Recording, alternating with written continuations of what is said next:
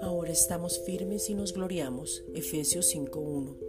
Firmes en la roca que es Jesucristo. Estamos firmes porque en Cristo Jesús estamos confiados, seguros y la palabra se cumple en nosotros.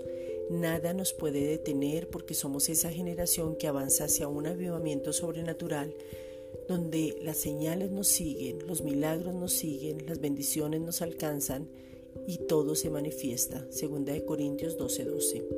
El denuedo es nuestro hablar porque hemos gustado de su benignidad, de su amor y de su poder para manifestárselo a otros. Romanos 2:4.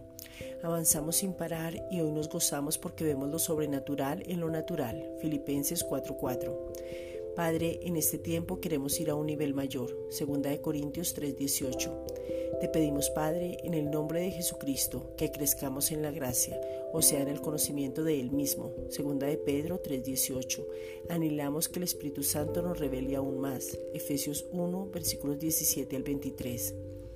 Padre, te pedimos en el nombre de Jesucristo que las escrituras se abran, Lucas 4:21, que nos encontremos en ellas, que todo aquello que no hemos visto, lo que no hemos oído, lo que aún no ha subido a nuestros corazones, eso que Dios ha preparado para los que le amamos, para sus hijos amados, y que el Espíritu Santo nos revela, porque Él escudriña aún lo profundo de Dios, se cumpla en nosotros. Primera de Corintios 2:10 es el Espíritu Santo que nos revela todo lo que ya nos ha concedido el Padre. Él mismo nos habita. Él mismo nos guía, nos enseña y nos muestra lo que significa tener la mente de Cristo. Romanos 8:14.